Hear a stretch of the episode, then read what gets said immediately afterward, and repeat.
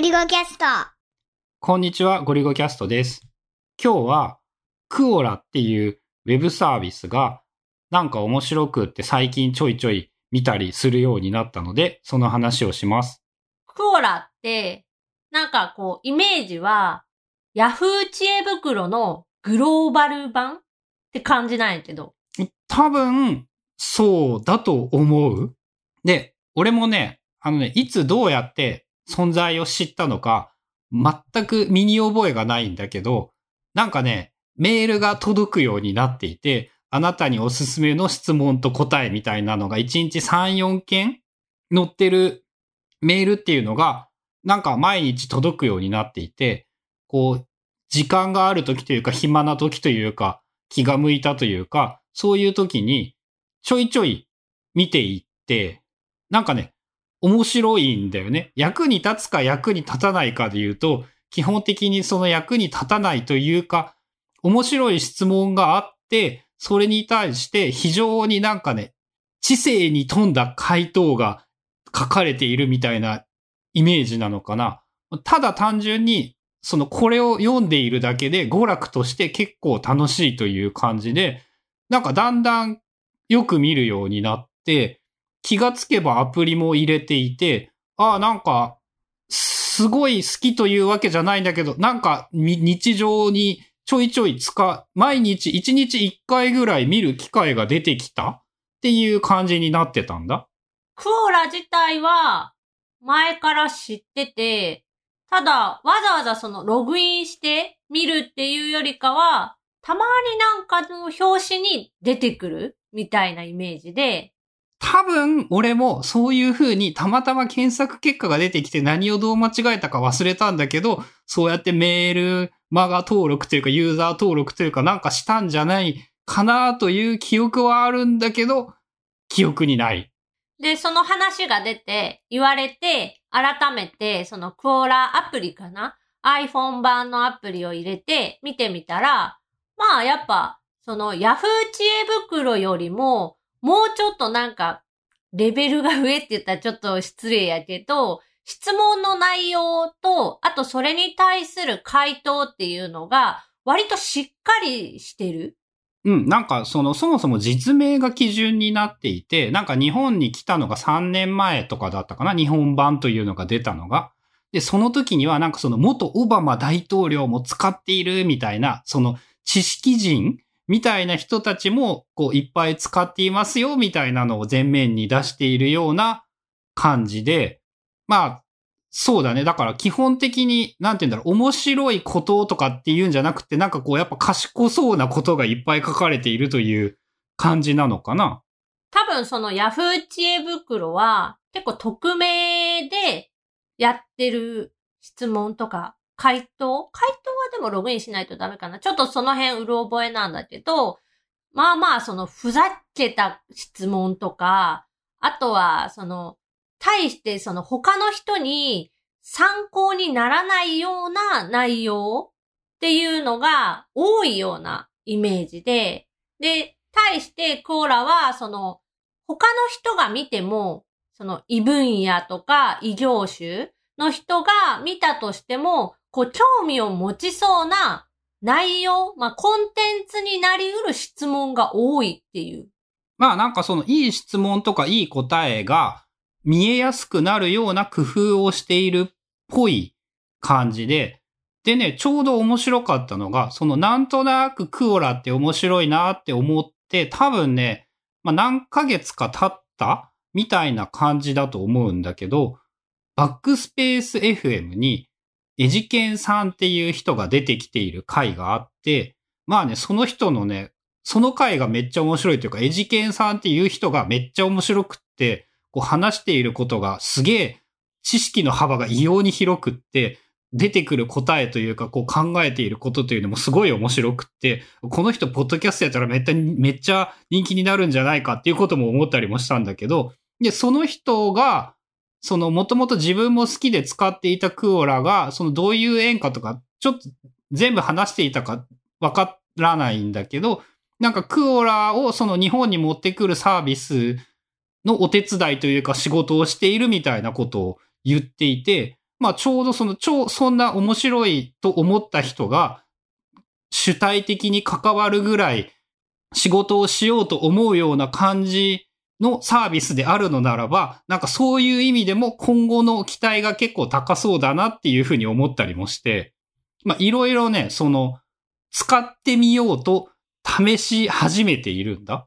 で、どうやらなんかその質問があって答えを見るっていう、まあそれも別に使い方の一つなんだけど、こう SNS っぽい使い方みたいなことにも使えたりもするみたいで、なんか人をフォローしてその人の質問とか答えをずっと追っかけることもできたり、トピックをフォローして、その人の、そのトピックへの質問とか答えを追っかけたり、まあ、サークルっていうかコミュニティっていうか、なんかこう、このテーマについて話そうっていう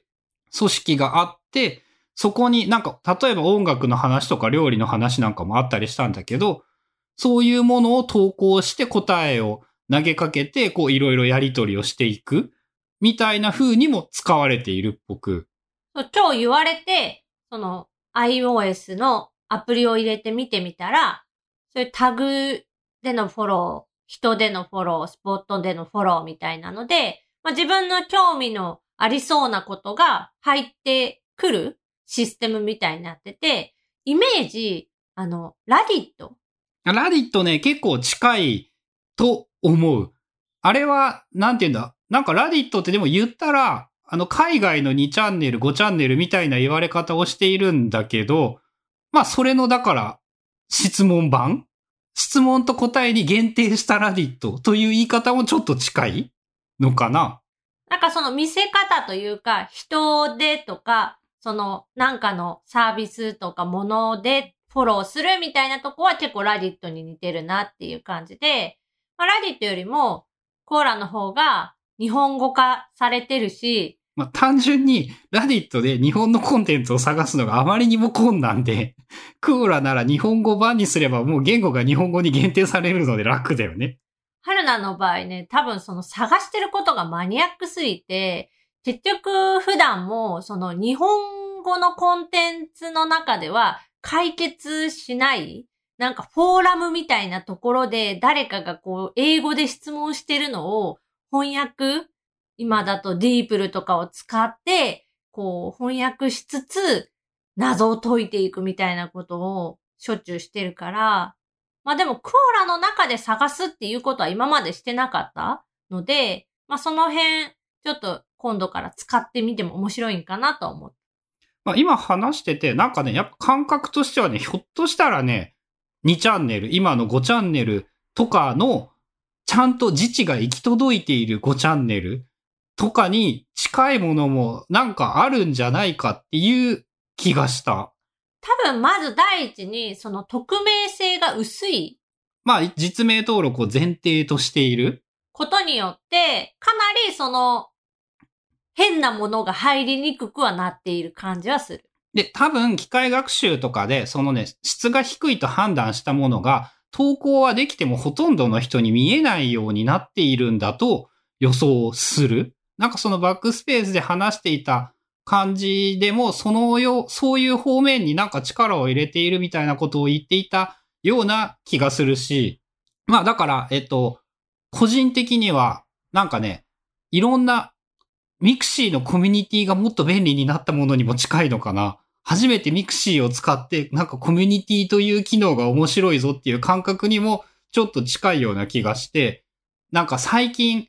ツイッターにしてもさ、なんかこう、残念なものを目にする機会がちょいちょい増えてきていて、まあ、だいぶ頑張って見えないようにはなっていると思うんだけど、まあ、使いづらくなってきた、居心地が良くない部分も出てきたというのも含めて、なんか、軸をそこに移してもいいのかなっていう候補が初めて見つかった。多分さ、そのミクシーのコミュニティ機能も、 Quora のその質問版もそうなんだけど、最新のコメントが入ると、上に上がってくるっていうか、見えるところに上がってくる。でもツイッターとかって基本はもうその流れていっちゃったら見つけにくくなる。その今を探す分にはいいけど、昔のものとかを探すことはまあ前提としてないからそういう仕様になってて、まあ、そういうのも違うのかなっていう。うん、まあだから、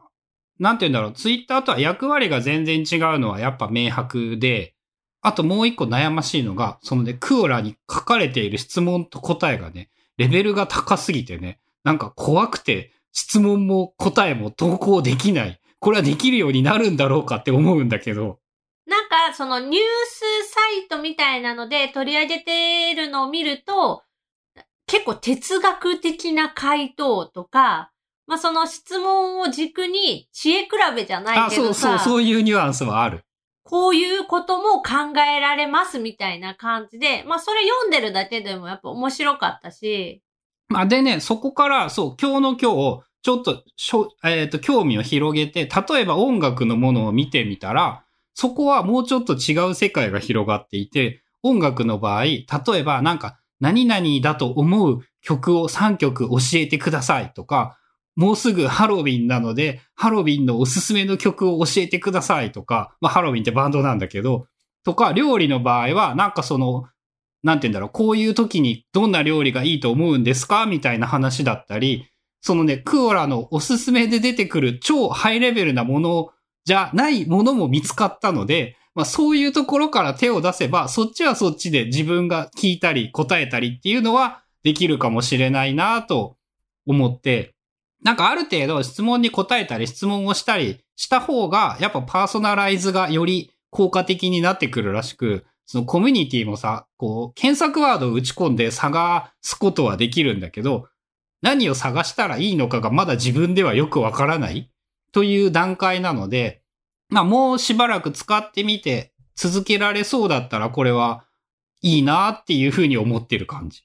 ということで、今日はクオラっていう、まあヤフー知恵袋みたいなって言い方でいいんだよね。まあ、わかりやすいのはそれかな。まあ、ち違うんだけど、結構。でもまあ、一般の人がこう、想像しやすいのはそっちかな。まあ、そういうサービスが割と面白そうで、もうちょっといろいろやってみようと思っているよっていうお話でした。